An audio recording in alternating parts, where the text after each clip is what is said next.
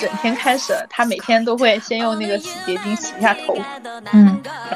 甩一下他飘逸的长发，然后穿着两只不太相似的鞋出去。我饮酒，典故 的，喝奶茶，吃摇玉，吃屎条。搞笑和看这些模仿这些土味儿要偷偷藏起来，是不是还是因为我们有一点放不下自己的偶像包袱？我们觉得这个东西是丑的是不能够展示出去。再去用高姿态看某一个人的时候，明天你可能就是会被对待的那个人。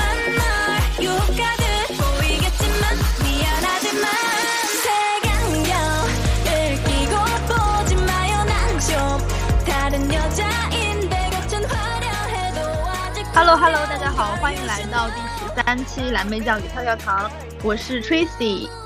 大家好，我是 Helen。嘿嘿，今天我们这一期话题呢，要聊到的一个东西叫做土味文化。那说起这个东西，为什么我们本期要聊？就是因为在前段时间爆火了一个视频，视频中的云南小伙啊，留着一头非常潮的鲻鱼头，对着那个镜子摇起来啊，我是云南的，云南怒江的，非常的上头洗脑。我感觉全网就一半的小伙伴们应该都都看过吧，因为真的实在是太火了。对的，就有嗯 Tr- Tracy 被洗脑之后，又来发给我洗脑。就感觉由此我们得聊一下这个土味文化。你当时看完你是什么感受？哎，我其实对这个还好，哎，这个可能没有洗到我的点上。真的啊，对，我就是觉得挺好，挺好玩儿的，但是它也没有让我产生那种，呃，就是有的洗脑程度是会让你一遍一遍的看嘛，它没有让我一遍遍看那种程度。我真的一遍一遍的看。我我第一天看到的时候，我就啊，这什么东西？后面就因为当时我在工作，我就把它放一边了，我就没怎么看。结果第二天我又有朋友给我发，好，我又看了一遍，就是什么呀，怪东西。然后然后再看一遍，再看一遍，再看一遍，就整个人就上头了，就整个人开始争相模仿。后面那一整天我都在学这个这个这个视频，什么我是云南的，就一直学一直学。他那个他那个音乐也非常的，就是让我感觉到就是很振奋，你知道吧？我觉得你都可以创造一个你自己的版本，然后录 录一版出来。真的，我还得去找找那个服饰，咱们得就是各全方面全套打扮一下。对，因为你家也也有方言，你像我这种没有什么方言的，就比较没有竞争力。没有竞争，就做一些儿化音。我是北京的，你知道吧？就就那种 这就不行，这就失去了原本那个魔性的调调。味道，真的魔性到什么程度？我们我跟朋友的开头话语就是“乌鸦叫做什么”，就一些暗号，我们都疯掉了，直接就每天都是对着一张五角星的脸，因为他那个小伙儿，就大家也做了一些恶搞，包括对他的脸进行了一些分析，很有魔性。他不仅是他在视频里面摇头晃脑，很魔性，包括他自己这个人的长相。我那几天我做梦都能梦到他，是的，对，他的长相真的很搞笑。我第一眼看他，我就觉得他像个动漫人物，然后我就给你截图了那个精灵旅社哦的那个、那个、那个吸血鬼爸爸。对，就是很可爱，很很上头，就你能够一眼去记住他，他甚至比很多明星都有辨识度，这种。是的，他的他的长相让我觉得比这段歌更魔性，而且他这个算是近期近期网络爆梗了吧？其实我在看见原版之前，我已经看见了无数仿版了。我当时还在奇怪，我说：“哎，这个梗是从哪儿火起来的？”然后你就给我发了原版。对，当时我也看了好多，就是他们摇头晃脑嘛，就是很多网红啊，包括还有明星，他们都在模仿，就是摇头。我就看到下面的评论都在说，这这是怎么？这脖子就是得得断吧？就是那个一卡点点头，特别的好玩，就感觉这个东西，反正在我的视线里面啊，因为首先我对它，我是把它定义成一个土味文化的，但是我对它的一个看法就是觉得好玩。嗯，对但是我由此陷入的思考在于，嗯，我们在定义这个土味文化的时候啊，就是我们是不是已经在用更高傲的姿态去看它了？就是就感觉每一个人对土味文化其实的理解和定义是不太一样的。对的，所以你提到这个主题的时候，呃，作为一个严谨的 INTJ，我立刻去百度百科了一下，然后，然后我就发现百度百科真的很不客观。因为百度百科直接给出的定义是，土味文化是伴随网络直播视频流行起来的一种网络文化，这类文化有庸俗、无聊等特点，然后满足的是一些什么猎奇和嘲讽的态度。然后我觉得这个这个定义本身它下就很不客观，因为它已经是高高在上的贬义的态度了。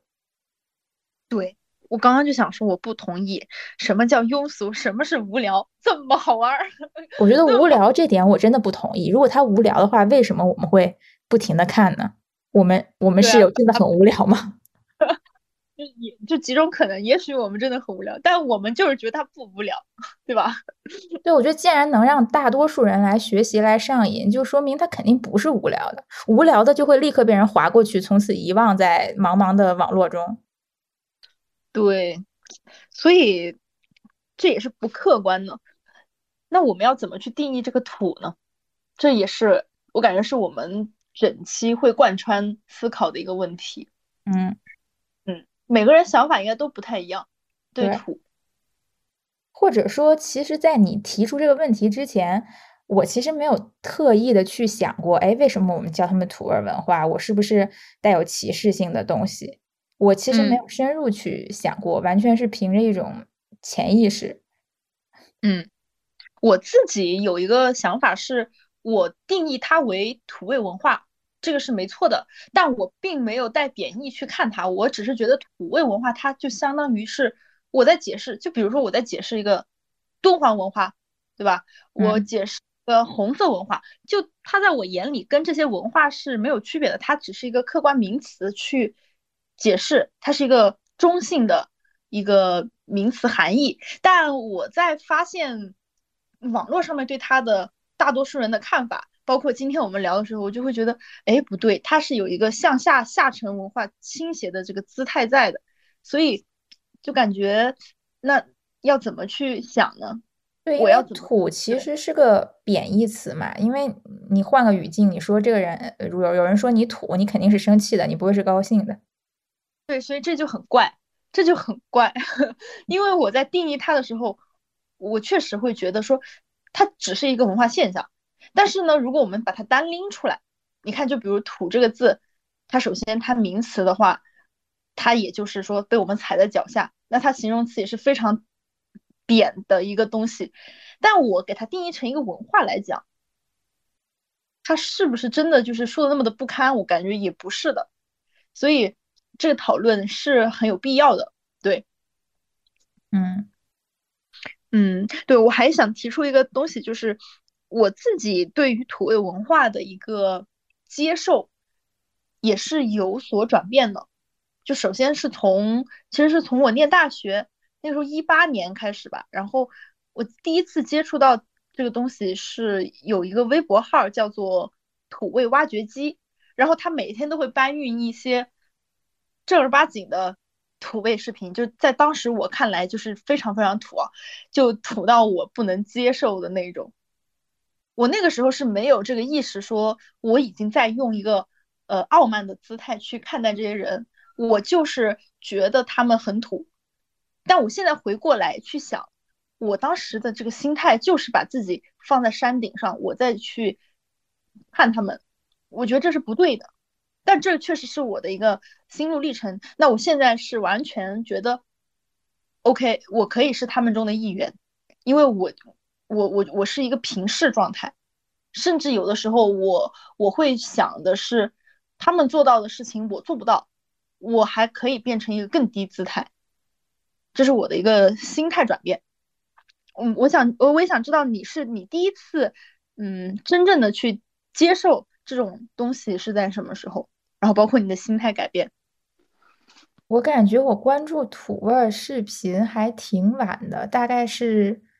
去年或者前年，因为我以前是一个抖音、快手这些都不看的人，嗯，然后去年因为一些工作原因嘛，因为现在呃，大家抖音已经成为了一个嗯很知名的推做推广呀，什么做宣传的平台，所以我就下载了抖音，开始刷视频。刷着刷着，我就发现，哎，我是发现了一些新大陆。就我对我对土味儿的第一个认识，其实是来自于汪苏泷。你记不记得汪啊苏泷在八百万粉的时候，他发过一个视频，应该是八百哦万粉，发过一个那个八百万、八百万、八百万粉丝对硬汉。这个也好好笑，我都笑疯了。这个这个视频我当时看了无数遍，这个是真的达到了你你看云南那个云南那个视频的效果，我一直反复看反复看，我觉得他整个从视频，因为他视频里是有他戴着墨镜，带着两个保镖一样的人在往前走，就是无论是从视觉上的动作，还是从他这个唱词，还是从他这个音调，都特别的魔性和搞笑。得有那味儿。对，我当时觉得我了不起，你知道吗？就是我觉得能够产出这种内容输出的人真的很牛。我当时就是一整个惊住，我说天，他的脑子在想什么？就是怎么会想到用这种方式去做他的一个一个宣传、一个营销、一个包装？救命！我真的贼佩服，太牛了。对，然后我第二个印象比较深的、比较土味的东西，其实是喊麦。嗯嗯，对对对，喊麦之前火过一阵儿，一个是那个呃惊雷那段时间，到处都是。我我和我的室友天天都学。哎呦，对，然后最近我不知道你有没有听过，最近有一个我饮酒 典故的，对对对对，我我觉得这个也特别魔性。就那个前两句，我反复听了好多次，然后配上他那个点灯的动作，点点打火机的那个魔性的动作。哎呦，太太太有味儿了。对，然后还有一个就是我昨天分享给你的那个阿拉丁狗蛋，我不知道你看了没有？阿拉丁狗蛋，我可是不是没看到？看一下，就是你你应该看了，就是那个他模仿那个五，就是五毛钱特效的那个武侠。哦，看了看了看了，就是他的名，对我没有记住他的名字，那个也很好玩。他他很好笑，因为他们最经典的视视频系列就是，呃，他们的身份是东厂西厂，就有点模仿，我感觉有点模刻意模仿那种，比如说什么，呃，徐克呀什么那种那种风格。我觉得他那个视频甚至连五毛钱都不到，我愿意称之为一分钱特效。那人家遁地还是得有点技术吧，是吧？对那个地而且来，它最魔性的是最后那个撒花，他每个视频的最哦后都是配着那个音乐，然后那个小妹一把花撒起撒出来。嗯对，贼就贼有那个达到那个味儿了，你知道那个感觉来了。贼有那个味儿。然后他每个视频我都刷过，就是他这个系列的视频，因为我本身对武侠情节就比较重，然后我发现他这个时候，我就觉得他这太搞笑了。他其实也是算是一种对他他自己心目中那种情怀的一个理解，而且他演的很好，你不觉得那个嗯演演东厂西厂那个主角，他对人物的把握非常优秀。对他甚至比我们现在能看到那些某一些电视剧啊小生就演的都好，我觉得。对，他还会刻意学那种语调，比如说，嗯，有点儿意思，就是那种感觉，你就觉得，哎，他拿捏的非常好。恰当，对，对，所以真的就是这些视频，就是其实虽然挺土的，我觉得有些人应该受不了，但是我自己特别爱看。特别爱看。对，包括平时我还会什么什么女人，你是铿锵玫瑰，女人，你要什么接着就是那种东西，嗯我就爱看。然后我的朋友们就给我发，我们就是每一段时间我们都会换一个梗，就比如我们最近在学习一些什么贵州方言，就是很好玩。然后前段时间是什么云南的那个视频嘛，啊，再再推到前面就是什么玫瑰呀、然后包括去他会发一些那种表情包给我，来，今天我们来耍剑。就比如如果说我们最近被洗脑的是你发的那个东厂视频，他就会发那个截图的那个人人头给到我，然后告诉我说我来找你练剑喽，就是每天嗯，就 挺好玩。我觉得其实它也是促进了一个这种感情的交流吧。我 觉得能 get 到你有一群这种比较疯的朋友，你就非常的快乐。对，因为就是你后来会发现，大家其实都挺土、挺傻屌的。对我们不是那种很高深的人，我们就是俗人，哎，咱就是爱看这些。哎呀，对，然后我自己的话，我当时对我说到一开始嘛，我是土味挖掘机，我是真的会受不了。我的慢慢转变是从一九年后面我就开始看双子星，是那个那个 Faker，他跟他的那个朋友，那个叫什么乙哥，是叫这个名字吧？反正就他俩两个女孩，身材姣好的女生，两个人就前面哎来一段什么道理，什么感情怎么怎么样，哎。什么女人受过伤，男人怎么怎么样，最后来一个 fucker，然后就开始两个人开始扭，然后配上那咚咚咚那个音乐，主要是他们两个就 fucker 长得很漂亮，我我又是那种很爱看漂亮美女的一个人，我对就对这个就是屡看不爽。我们就是当时上专业课嘛，上就是非常高深的一些，当时就记得是上一些什么电影啊，什么乱七八糟的，就非常的枯燥。我们的老师经常会提问一些哲学问题，什么生与死，我我们非常的痛苦，我们就会在这种间隙课间 就刷双子星，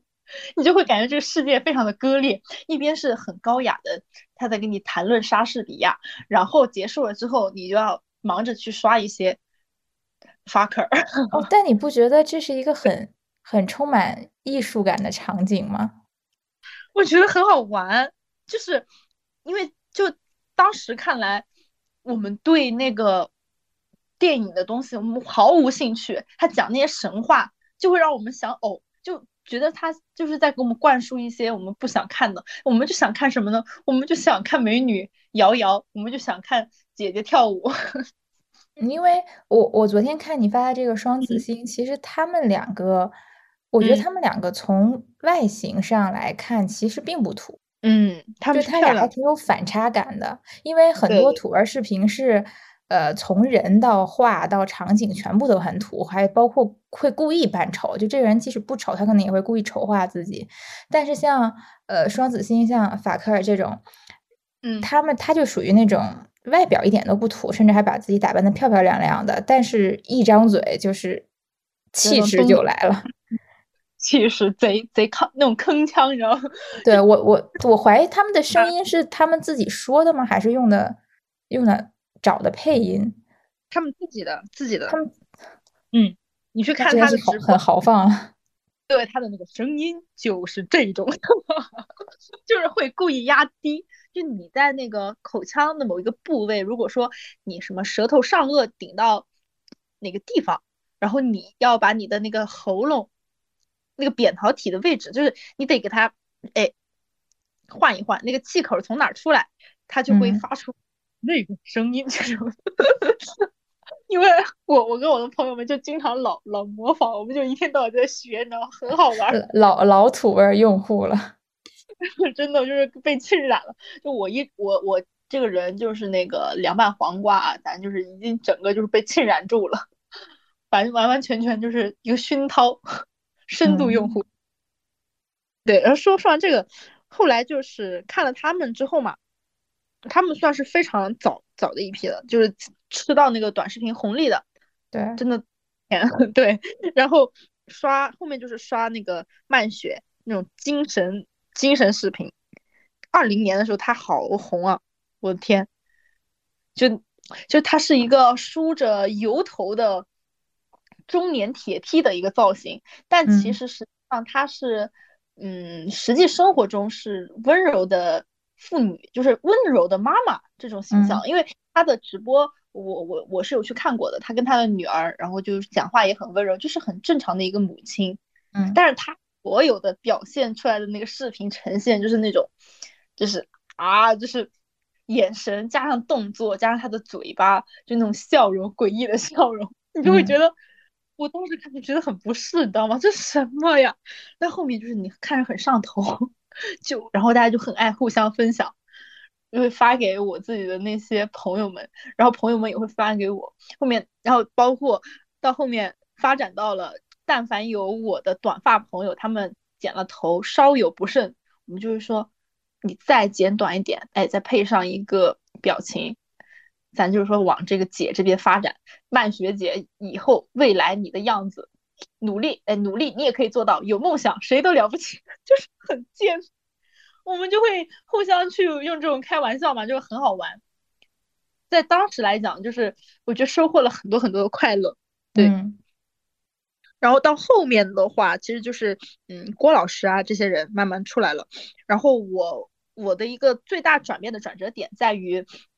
看到的是我自己非常喜欢的一些，比如说洋气的博主啊，就像呃也是搞笑博主，像野生珍妮、张可，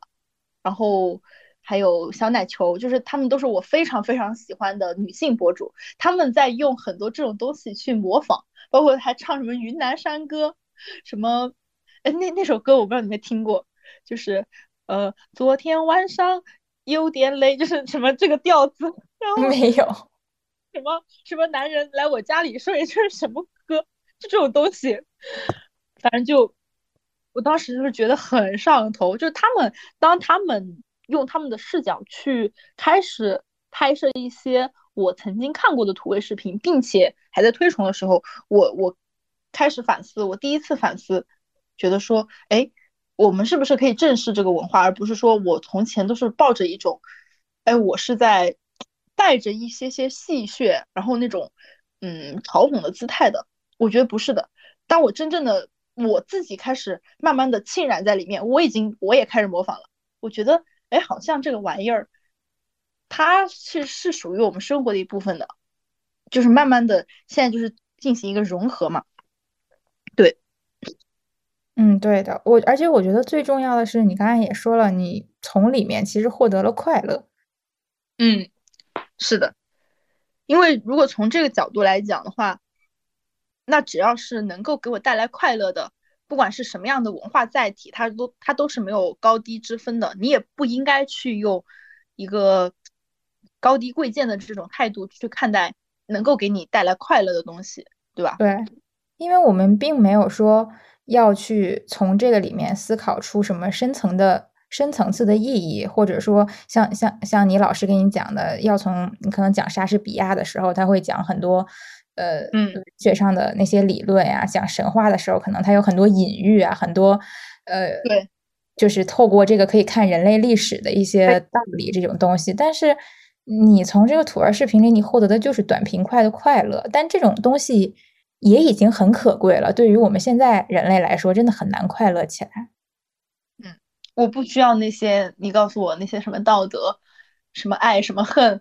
什么生死，我现在只想快乐。你告诉我，你就给我灌汤，我好难受。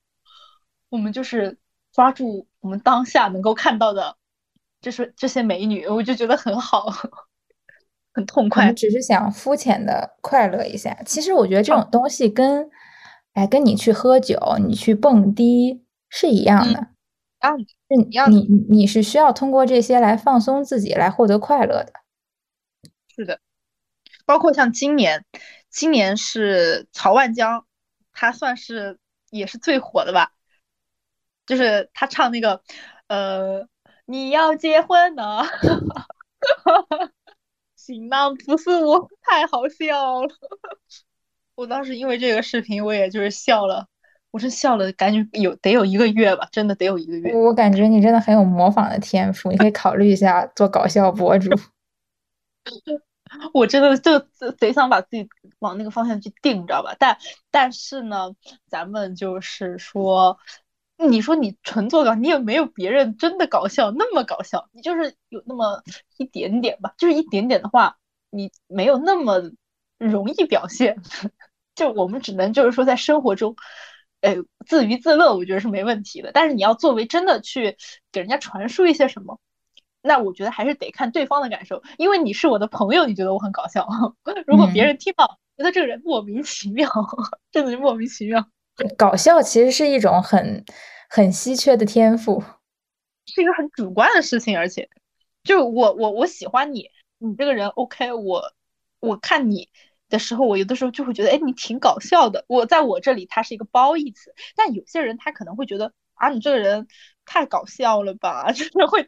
贬义。我觉得你你这个人疯疯癫癫的好奇怪哦。对啊，就是感觉你很奇怪，而且大家都说什么搞笑女没有爱情，这真的就是有道理的。因为你看，如果你当你在表现出一些，比如我现在这种腔调，那人家就会觉得你可能不太正常，就男的女的都会给你吓跑。确实是这样。确实，但是其实我们这种搞笑和看这些模仿这些土味儿要偷偷藏起来，是不是还是因为我们有一点放不下自己的偶像包袱？我们觉得这个东西是丑的，是不能够展示出去的。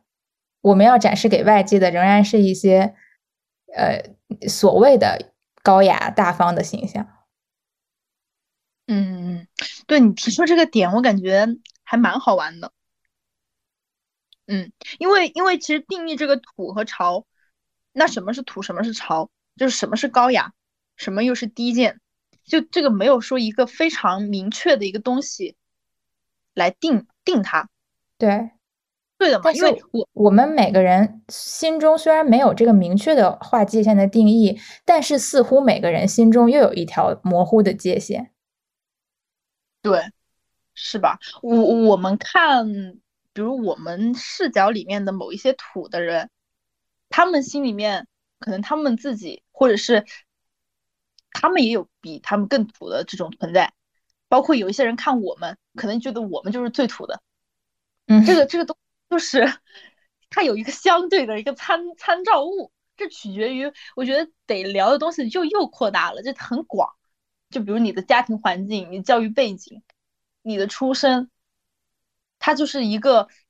一个完整体系的。然后你要去看待它，你得有一个相当于站在一个什么宇宙的一个点上，你要拉得很高，你站在一个上帝视角，然后说定义这个土，定义这个潮。对，但其实我们嗯往简单了说，我觉得，呃，定义土，定义说，呃，说跟土对应的是潮也好，或者我觉得可以是，呃，高雅、高级、时嗯尚也好，这种东嗯西，其实我们，嗯，往简单了说，就是受制于自己的主观局限性和时代局限性的。怎么理解？怎么说呢？嗯，因为我觉得在我们生活这个时代的潮流、时尚、高级的定义，其实是掌握在极少数人手里的，或者说是极少数人刻意制定出来的。极少数人，嗯，这部分极嗯少数人，我觉得就是掌握着掌握着这个社会的呃金钱和权力的最上层嗯人。啊，我大概明白你的意思了。但如果你要这么讲的话，那岂不是所有的所有的东西？那比如我要给一个东西下定义，那其实是不是都都可以说是他们来定义的呢？嗯，其实我觉得都是受他们影响的，就是你从出生起起，你接受到的一切信息，其实都是已经被定义过的，我是这样觉得的。嗯嗯，对，因为我对这个的思考在于，我认为的这种定义是有一种约定俗成的感觉，也就是说，大部分人是怎么看待的，那我们是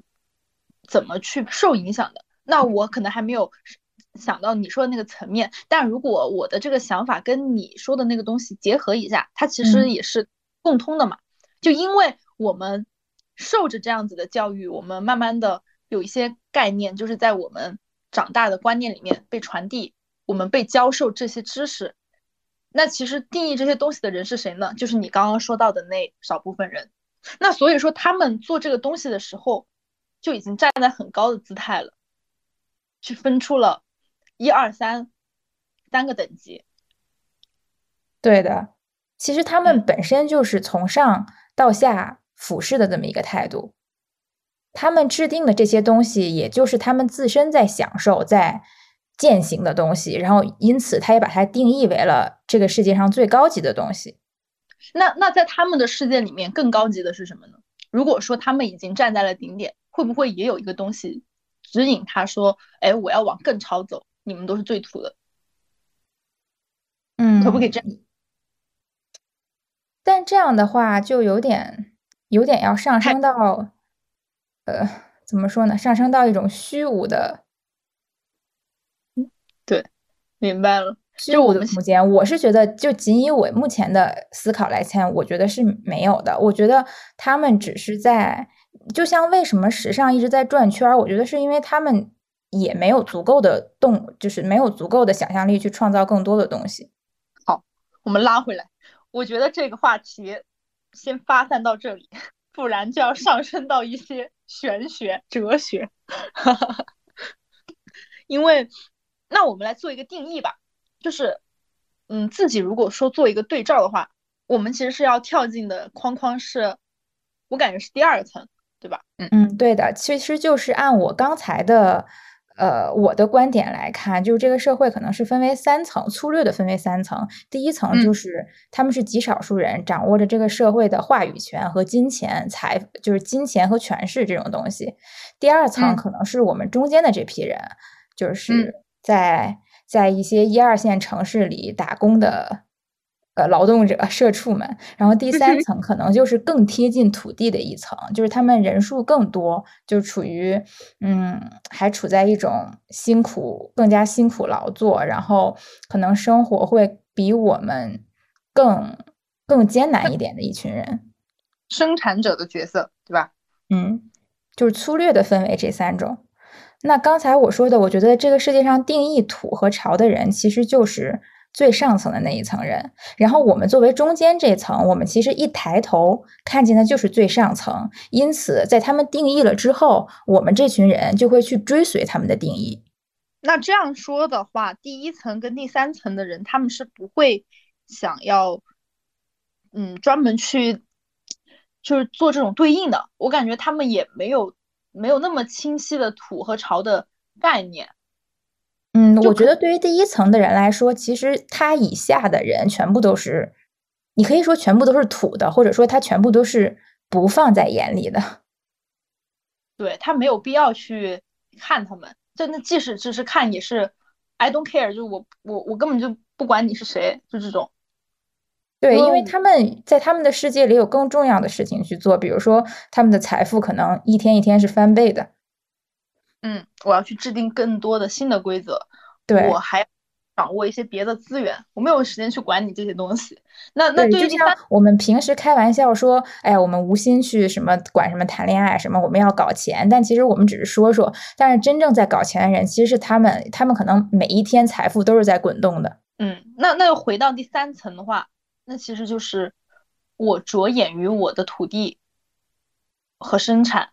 我其实也是没有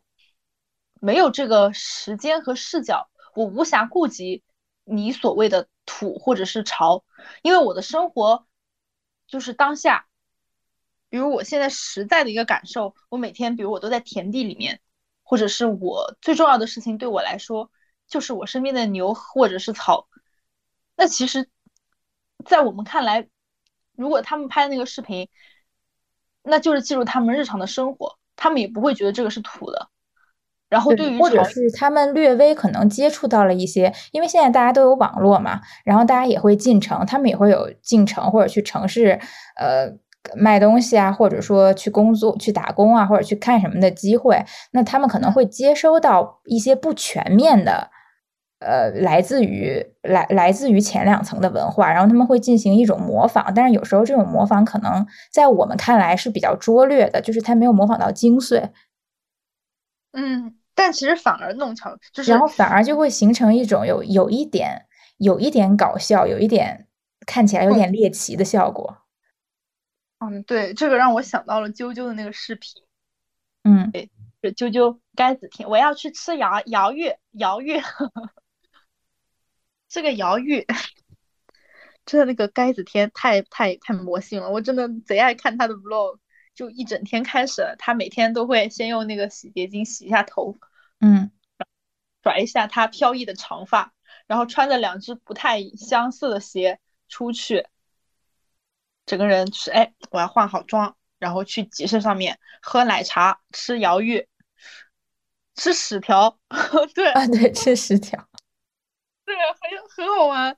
但我一开始，我一开始看这个东西的时候，我非常的坦诚啊，我承认就是会觉得啊，就是你你就会觉得天呐，这种这种生活嘛，就就感觉嗯，你你是那种高姿态的，这是我最最开始的想法，我觉得这样不对。对我现在纠正回来，我现在再看再次的去了解这个东西的时候，我我觉得他非常的开朗，很明媚，就是他给我传递一个非常好的生活概念，就是你会发现很多人做事情是没有他那么强的行动力的，然后他整个人也是充满阳光，很活泼，很鲜活，他他比很多人都像人，对，他很大方。嗯，这是我很喜欢他的一个原因。后面他的所有视频，就是他去吃薯条啊什么的，我也觉得哦，好可爱啊，就这种感觉。对，我觉得你刚才提到的一点很重要，就是这些其实就是他们的日常生活，他们的观念里其实也没有特别去想啊，我拍这个东西是土的，就是没有这个概念。所以嗯。说，他整个人的状态都是舒展的、大方的，就像小奶球那个采访里说，呃，就是他去跟啾啾去交流，他发现这个女孩子甚至比他还要大方，还要舒展，还要放松和阳光，就是因为嗯。他所传达的就是他认为很正当的日常生活。嗯，他也没有说抱着什么其他的一个心态，但当我们用这种东西去看他们的时候，我们的眼光其实会让我们自己变得很狭隘，就我们反而成为了那个嗯比较拙劣的那个人，对，因为我觉得，因为我们太在意，哎，我是不是今天这个打扮土了？我是不是看起来不够美，不够怎么样？就是当你有这种想法的时候，其实你反而整个人的状态是畏畏缩缩的。嗯，而显得就是很小气，对，很，我觉得坦诚，他给人的那种那种状态是很多东西很多人没有办法模仿的，所以我我说这种这种土味文化，其实从某一个程度上也反映出来，就比如我们谈论的这个第二层次的人里面，一些个一些个那么的不光彩吧，我是这么觉得的，是一些反思在里面。嗯，其实就是我们我们内心的表达和我们一些眼界的局限性，因为我们之所以把他们定义为土，然后远离，是因为我们一生都在追逐如何跨越阶层进入到第一阶层，所以我们才会把第一阶层的人制定的这些东西奉为一些奉为真理。奉为时嗯尚，奉为潮流，奉为高级，然后我们再去想尽一切办法去追随他们。比如说，我以我们的工资，我们也要省吃俭用几个月去，为了去买一个 LV 的包包。但是你买了嗯这个包包能怎么样呢？其实你还是每天去打工。这个包包能让你的老板给你涨钱吗？其实没，嗯，没有这个意义。你背一个普通的编织袋儿也一样。对你很想要去靠近他们的某一些行为，对于绝大部分人来说，或者甚至就是没有人会关心你背什么包，就你干嘛，其实都是你自己在意自己而已，就其他人其实根本就不太关心你的。我我真的会有这种感觉，特别是我咱们以前肯定都看过一种视频，就是那个视频会告诉你，哎呀，初入职场的女孩，你至少应该拥有一个什么包包，你拎着这个包包，你整个人进入职场就不一样了。我们当时可能都或多或少有一点相信，但是我工作了三四年来看，当然也可能我有的行业局限性啊，也有可能人家什么公务员或者说呃那种外企大的国企就是要求着装，要求拎名牌包，但是我的行业来讲，这三年来没有人注意我穿什么。明白。嗯，但是你的这个想法有没有一种可能是你自己，你自己舒展开来了，就你已经变成了一个其实对外界没有那么在意的一个人。因为我我感觉其实每个行业或多或少其实都会有这种现象存在的，就是我其实是在意我的整体外在的东西给给人带来什么样的感受的，只是我我会感觉，因为你是一个大方的人。你给人的气场也是很足的。我不管是比如我就今天我就穿一塑破塑料袋，哎，但是我的整个气质在那里，我走出去我是自信开朗的，我相信我可以做好事情。那这个时候你的这破塑料袋其实没关系，跟旁边一个背爱马仕的人，他差不了多少。嗯我是觉得可能因为我个人的观点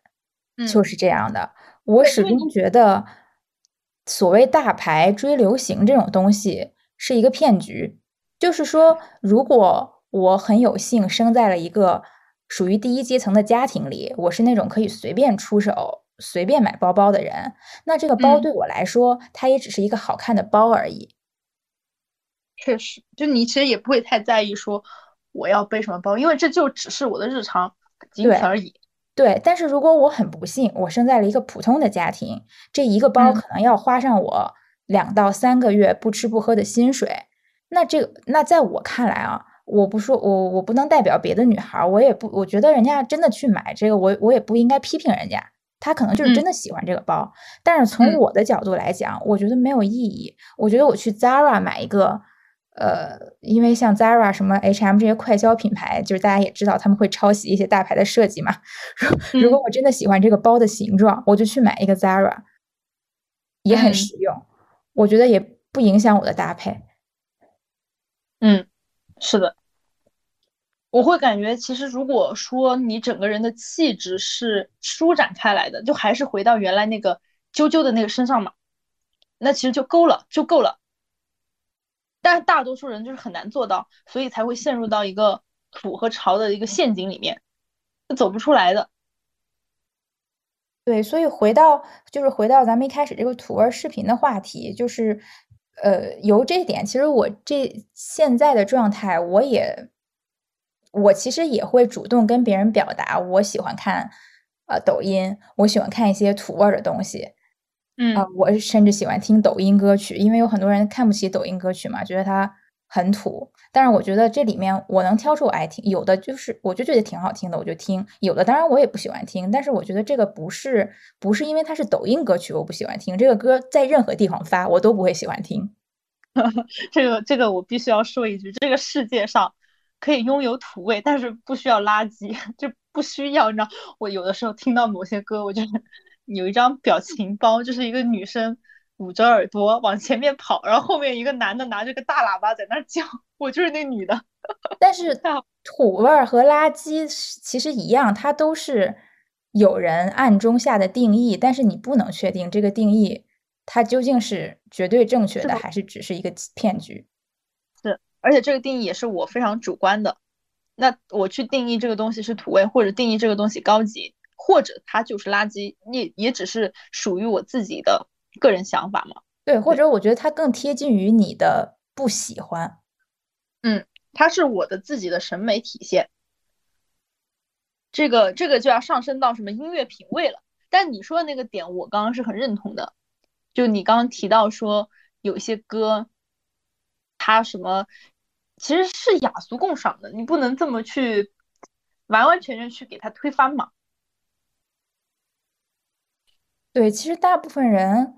我觉得我们中间这个阶层的人，大部分都是可以雅俗共赏的。就你嗯让我去听贝多芬的交响乐，我也觉得很震撼，很好听。嗯但是平常日常我可能会听 K-pop，我觉得嗯 K-pop 里面也有很多优秀的歌曲。是的，对，然后但是有人就会觉得 K K-pop 都是垃圾。然后 另外就是我有时候还嗯会听抖音歌曲，我觉得抖音歌曲很神奇的地方在于，它有很多歌是，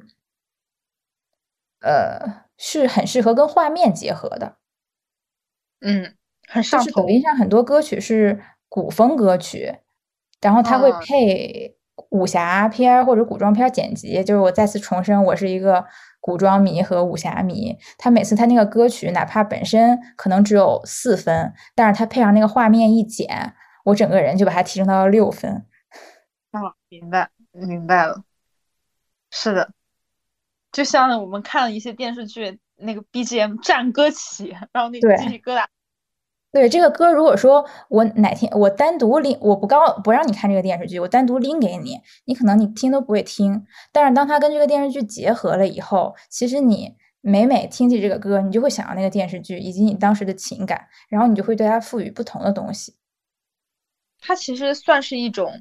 情怀的表达，它是一个情呃连接者这种感觉，对一条线。对，我想起来啊，说到你说这个抖音的这个土味土味歌曲，当时在应该也是一八年的时候，我当时处于一个非常狂热的追星时期。对这个，在我们的往期节目中，我可能也提到过了。那听过节目的朋友应该也知道。然后呢，当时嗯、是在那个饭圈里面，真的很诡异。我当时提出来的一个观点就是，我觉得说。不要去在那个这个这个抖音短短视频上面去发布，呃，去宣传这个歌，因为会拉低它的整个 level。这是我当时发出来的一个观点，然后这个观点在当时被骂到了就是一万条评论，你还有这种这种壮举，真的光辉。时刻。我我没有我没有说我没有在夸张，但是这个事情听起来就是很夸张。我收到了非常多的辱骂私信，说我什么眼界低，然后说说你这个人怎么这样呢？就是你不为我们家哥哥好，怎么怎么着？但我当时的我就是这么想的，而且我坚定的认为，你刷这个玩意儿你就是土。我现在已经摒弃掉了这种观念啊，就是事实也证明。历史证明 我是错的，现在你看多么的红，但我当时的一个心态，我会把它分成，就我觉得如果真正的好音乐，它是不需要借助这种类似的平台去，你要去打歌，你要去做宣传，不用，你真正好的东西，大家听一遍，或者是我发布了之后，我就是会有一个主观印象在的，我会对它做一个评价，那它到底是高级、高级或者低级的，大家都会有。自己心目中的那个标准去做评判，但是你让我们，就是你要让我去号召说，哎，兄弟姐妹们冲啊，什么给我短视频走起，我做不到。我当时觉得特别蠢这个行为，我就发布了这种观点，我就说它会让整整体的这个文化进入一个下沉区域，而当时我们的哥哥他需不需要这么如此下沉的这个行为呢？我觉得是不不的。但事实证明，你要赚大钱，哎，你就得走向下沉。所以，我觉得这个现象很好玩。我我就每当午夜梦回，呃，我就会把这个事情拿过来想一想。嗯，我觉得引起一些讨论嘛，真的这个讨论特别的特别壮大，那个场面非常多的人来骂我，但我也不不服输，我就坚定，我就那个奇葩说那个辩手，我在那里。我一个人就是 一座城，我跟每个人战斗，太可怕了，觉不睡，饭不吃。对，但其实你这个想法也没错，就是就是仅从这个艺术作品和或者某种文化上面来看，这个东西好与坏，它就确实就是在这儿，它不需要你去进行一些饭圈什么打头这些行为。但是呢，你把它投到现在，之所以大家都用抖音、都用微博去宣传，其实我觉得是一种路人盘的宣传。就是如果没有抖音，我可能根本不会知道。像我这种非他的粉丝，从不关注的，我可能压根儿不知道有这首歌。是的嘛，所以格局打开了。嗯、咱们当时就是觉得说，哎，我追这个人，我就冲他一高级来的。你现在跟我说你要去短视频发展了，你要去拍快手，我接受不了。但是很多粉丝都有这种想法，哎，他们会觉得，还有一种人，甚至说，我不希望我的偶像火，我把它藏起来。因为它一火了，它就不小众，它就不高级了，就显得我品味不够独特了。是的，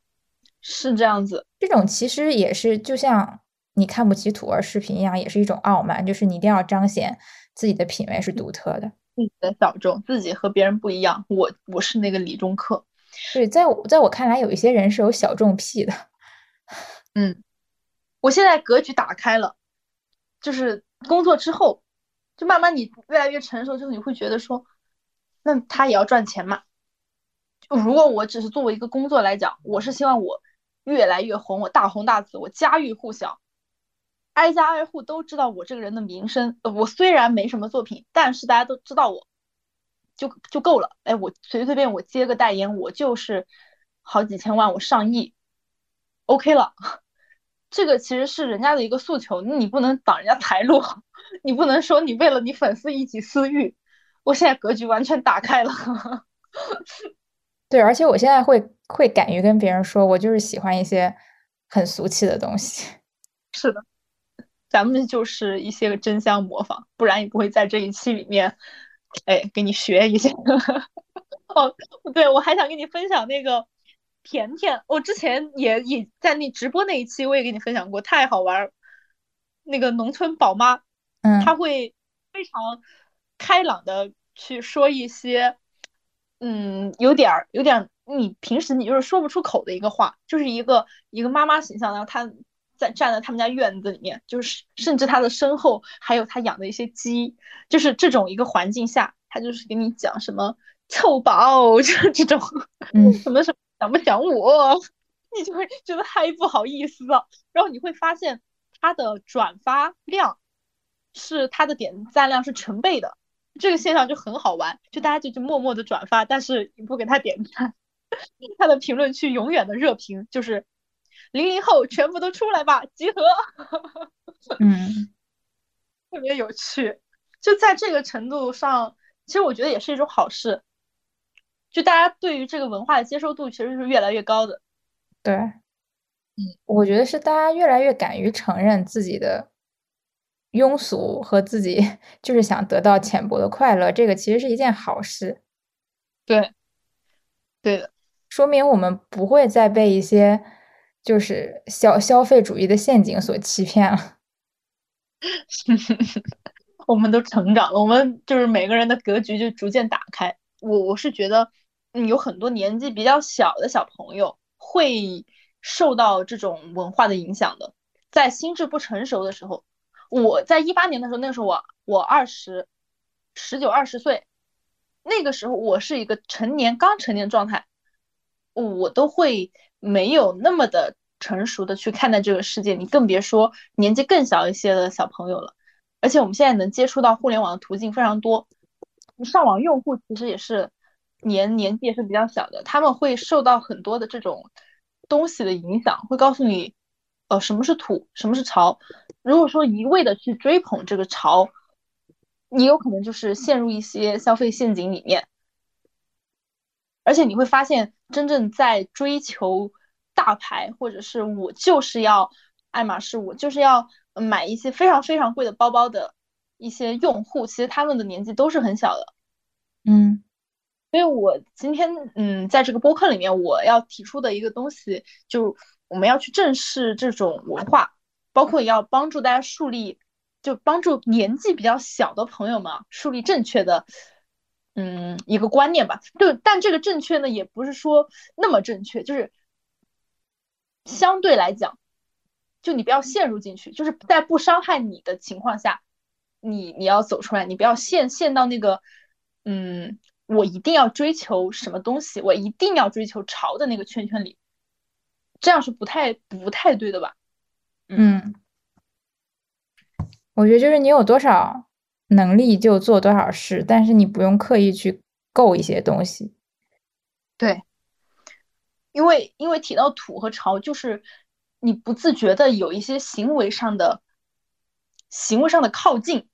就你要去靠近潮，所以你要去得到某一些。东西，因此你要去包装自己，显示你自己的潮。然后我要摒弃这种土。然后我刚刚说的是可能物质方面，在精神方面其实也是这样，就是文化歧视现象嘛。嗯，就是我发自内心的，我可能就是觉得啊，这个东西就是好土啊，你干嘛呀？就是土死了。那那我们这个东西往大了说，它还有可能涉及到一些校园暴力的东西，就是一些容貌羞耻，呃，羞辱。啊，我我觉得你这个人很土，我我就带着大家不跟你玩。就你学生的时候，真的很多这种事情发生。我现在回顾我的中学时代，包括小学啊，就是会有可能比较胖的女孩子不受大家喜欢，或者是嗯有一些可能发育不是很好的男孩儿，比较像女孩的男孩儿，他其实也是就是他会受到一种歧视，他会觉得你是土的，你不入流。所以，我现在我代表正义，我来霸凌你，这其实是一种精神上的摒弃这个土，我很难受嘛，我就非常的难过。这个要我们要把这个观念挑出来说，这是我很讨厌的一种姿态。对，其实这就回到了，就是有一嗯部分人就是认为他自己是高级的，或者他追求的东西是高级的，然后就认为另一部分人是土的。其实这个观念是完全错误的，我认嗯为是完全错误的。嗯，就是你怎么去定义这个东西呢？就又回到，就是又开始思考的这个问题啊。最开始，你可以说，其实一开始我说了，我们对这个东西的土和高级的定义，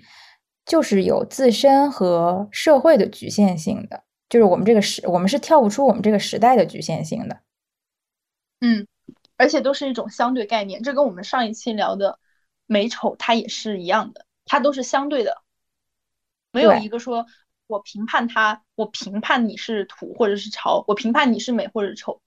所以我依旧也要延续我上一期提出来的东西，叫做我我觉得去评判这种，嗯，这种玩意儿没有没有意义，没有意义，就就我一定要去给你分一个高下，没有没有太大的必要，对，嗯，而且，嗯，我觉得如果说有人一直觉得我们这种观念是一种，嗯，怎么说呢，没观点、中庸的话，那其实我也可以强行做一个区分，这是我我个人的观点啊。我觉得你如嗯。果一定要我给你定义一下什么是高级的文化，什么是土的低级的文化的话，我觉得在我心目中是这样的。我觉得真正高级的文化是有的，绝对高级的文化是有的。是什么呢？是那些经过了历史的考验。几百年来沉淀下来的东西，比如说你刚才说你觉得老师讲的很无聊的莎士比亚的戏剧、古嗯希腊的神话、荷马史嗯诗、中国的四大名著，然后什么儒家、法家、道家的思想这些东西，它经历了很多年的沉淀，到现在依然存嗯在。它曾经对我们人类的历史起到过推动作用，或者说让人类反思过自己的行为。就是这种东西，我觉得它是绝对高级的东西。嗯，我完全认同，就经过了一层一层的打磨嘛，然后并为我们现在的世人所用，可能会也会留到以后上千百年。但是啊，我我要我要我要反驳一个点，但也不能算完全反驳吧。我我不认为他们俩是对立的，就你嗯现在是定义了这个高级，对吧？嗯，那我我我所定义，我如果我去做定义，我认为的高级是它包含了土味在里面的，它是可以兼容土味的。真正的高级，它不会说我认为你是土的，而是我欢迎你跟我一起，我们会变得更高级。莎士比亚绝对不会对着一个在田里面种地的人说你是土的，对吧？嗯，它它是一它是一个极具兼容性的东西，并且这个东西它雅俗共赏，它它会让这个嗯生产者就是最最基础的这一线人民看到，也也为他所用。这才是真正说它里面他在创作或者他在思考留下思考的时候，其实是包含了社会的所有阶层。对，所有的阶层阶层，只是只是他可能会被我们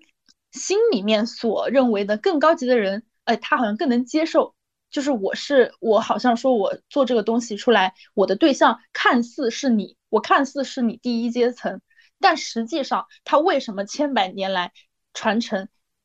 他更多的受众其实是我们，我们这种更庸俗的人。对，劳动的哦，我可能要做一个解释。我刚才说的意思，并不是说这些东西是属于第一阶层的，我是说，如果你要划分一部分艺术作品是嗯高级的，我觉得这些东西是属于高级的东西。然后我们任何人，如果你想嗯去研究一些高级趣味的东西，你要去研究这些。明白，明白，是的，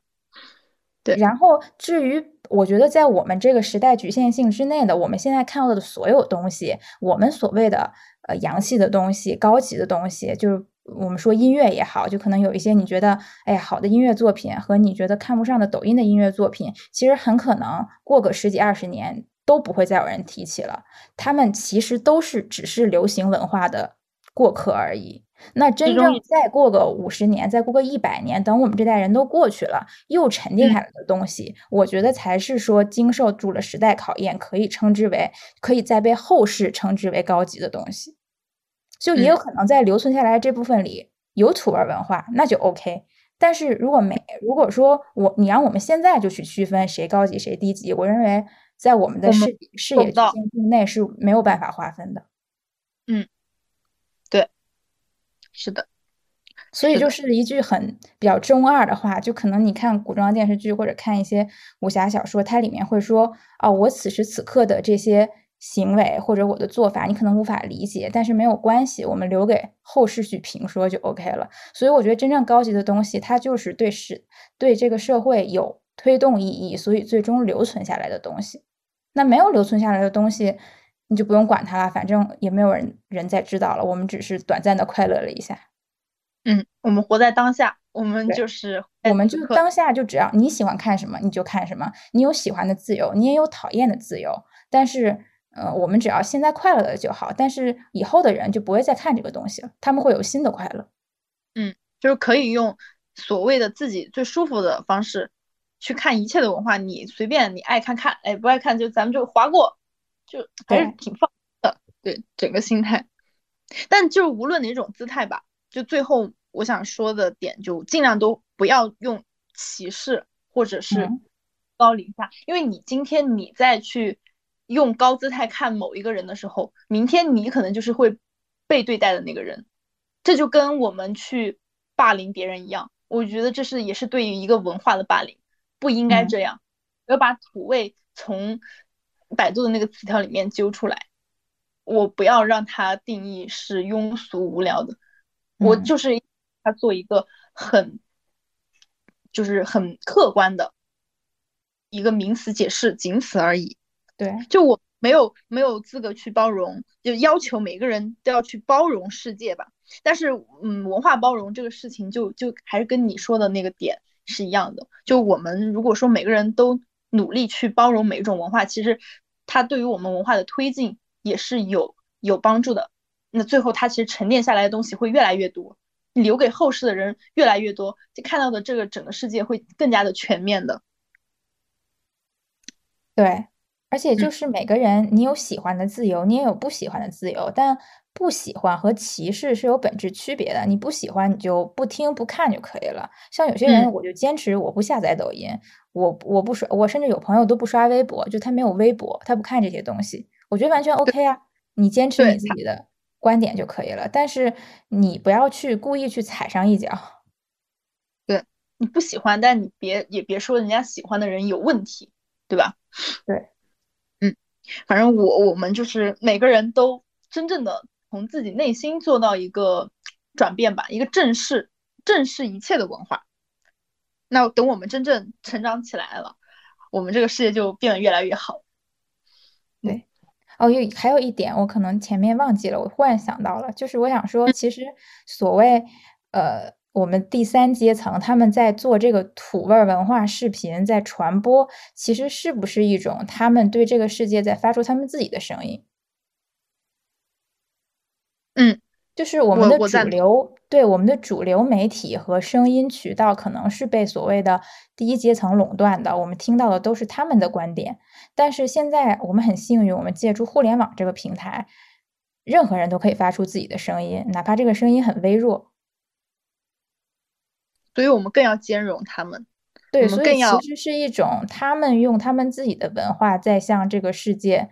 就是发出发出声音，在传递自己的东西。嗯甚至可以说是对呃所谓主流、所谓上层文化的一种挑战。对我永远站在普罗大众这一方，我永远要去，就是在这一边发声。我感觉我们今天这一期非常的痛快，差不多。嗯，那我们今天就到这里，那下期再见，朋友们，拜拜，聊得很愉快。非常好。